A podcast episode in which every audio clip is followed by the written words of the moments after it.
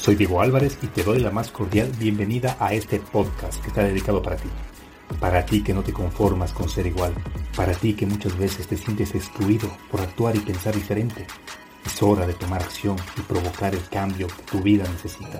Porque el mundo está plagado de lo común, de lo ordinario, de lo normal, que hace falta gente como tú, que en cada paso deje una huella imborrable y marque la diferencia que ruja como león y sepa cuál es su horizonte, que tenga claro de dónde viene y hacia dónde va, que no le tema al fracaso ni a qué dirán de la gente, y tú eres uno de ellos, alguien que no se conforma a conseguir los condicionamientos de la sociedad, que lucha incansablemente por alcanzar lo que otros ni siquiera lo han imaginado, que a pesar de las críticas, los obstáculos, no se deja vencer, un ser único, auténtico y original, que se empeña por alcanzar su mejor versión.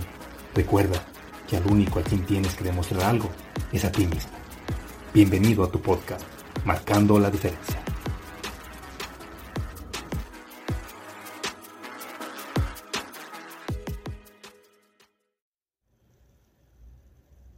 Hola, ¿qué tal? Bienvenido, bienvenida una vez más a Marcando la Diferencia. Hoy quiero arrancar esta semana compartiendo contigo un cuento maravilloso de Jorge Bucay que me dejó pensando muchísimo cuyo mensaje es poderoso, nos deja una lección maravillosa para que nunca, nunca olvidemos de dónde venimos. El cuento se titula El cuento de Latif. Latif era el pordiosero más pobre de la aldea. Cada noche dormía en el zaguán de una casa diferente frente a la plaza central del pueblo. Cada día se recostaba debajo de un árbol distinto, con la mano extendida y la mirada perdida en sus pensamientos. Cada tarde comía de la limosna o de los mendrugos que algunas personas caritativas le acercaban.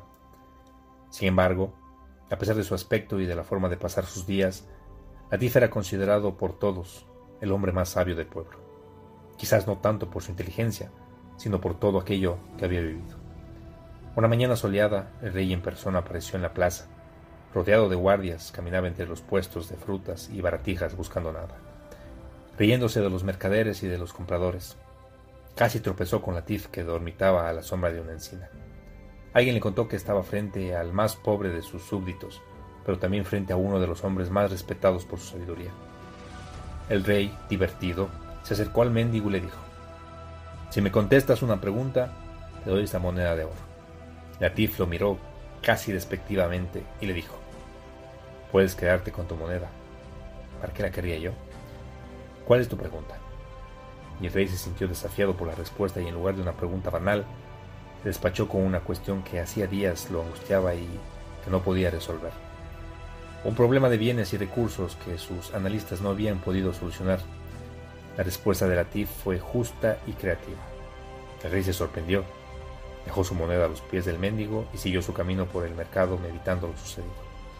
Al día siguiente el rey volvió a aparecer en el mercado. Ya no paseaba entre los mercaderes, fui directo donde Latif descansaba. Esta vez bajo un olivar. Otra vez el rey hizo una pregunta y otra vez la respondió rápida y sabiamente. El soberano volvió a sorprenderse de tanta lucidez.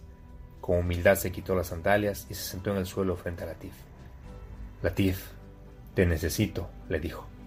Estoy agobiado por las decisiones que como rey debo tomar. No quiero perjudicar a mi pueblo y tampoco ser un mal soberano. Te pido que vengas al palacio y seas mi asesor. Te prometo que no te faltará nada, serás respetado y que podrás partir cuando quieras. Por favor. Por compasión, por servicio o por sorpresa, el caso es que Latif, después de pensar unos minutos, aceptó la propuesta del rey. Esa misma tarde llegó Latif al palacio, en donde inmediatamente le fue asignado un lujoso cuarto, a escasos 200 metros de la alcoba real.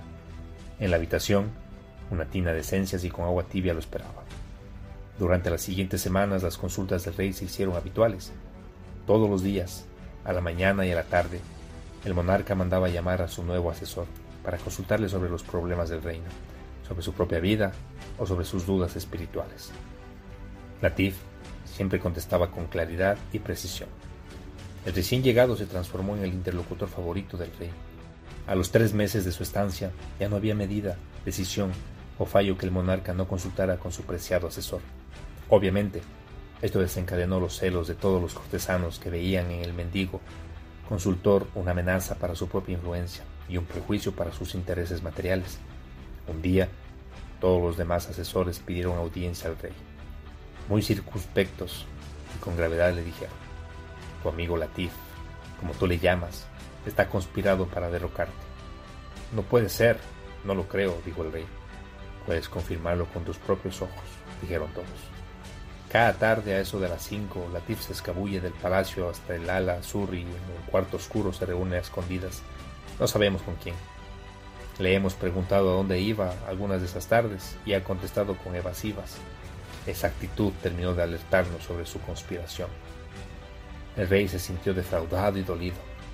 Debía confirmar esas versiones.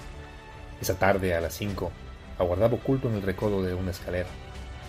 Desde allí, vio cómo en efecto, Latif llegaba a la puerta, miraba hacia los lados, con la llave que colgaba en su cuello, abría la puerta de madera y se escabullía sigilosamente dentro del cuarto. ¿Lo visteis? gritaron los cortesanos. Seguido de su guardia personal, el monarca golpeó la puerta. ¿Quién es? dijo Latif desde adentro. Soy yo, el rey, dijo el soberano. Ábreme. Latif abrió la puerta. No había nadie, salvo Latif. Ninguna puerta o ventana, ninguna puerta secreta, ningún mueble que permitía ocultar a alguien. Solo había en el piso un plato de madera desgastado en un rincón una barra de caminante y en el centro de la pieza una túnica arraigada, colgando de un gancho en el techo. ¿Estás conspirando contra mí, Latif? preguntó el rey. ¿Cómo se te ocurre, Majestad? contestó Latif. De ninguna forma. ¿Por qué lo haría? Pues vienes aquí cada tarde en secreto. ¿Qué es lo que buscas? Si no te ves con nadie, ¿para qué vienes a este cuchitril a escondidas? Latif sonrió y se acercó a la túnica rotosa, que pendía del techo, la acarició y le dijo al rey, Hace seis meses cuando llegué a tu castillo, lo único que tenía era esta túnica, este plato y esta vara de madera, dijo la tía. Ahora me siento tan cómodo en la ropa que he visto, es tan confortable la cama en la que duermo, es tan halagador el respeto que me das y tan fascinante el poder que regala mi lugar a tu lado, que vengo cada día para estar seguro de una sola cosa, no olvidar nunca quién soy y de dónde vengo. Un cuento maravilloso, sin duda alguna con un mensaje poderoso. No olvidemos de dónde venimos. Por más triunfos, títulos, dinero, poder o lujos que acumules, no olvides jamás tus raíces. Mantente humilde y sobre todo, sea agradecido siempre. Hasta la próxima.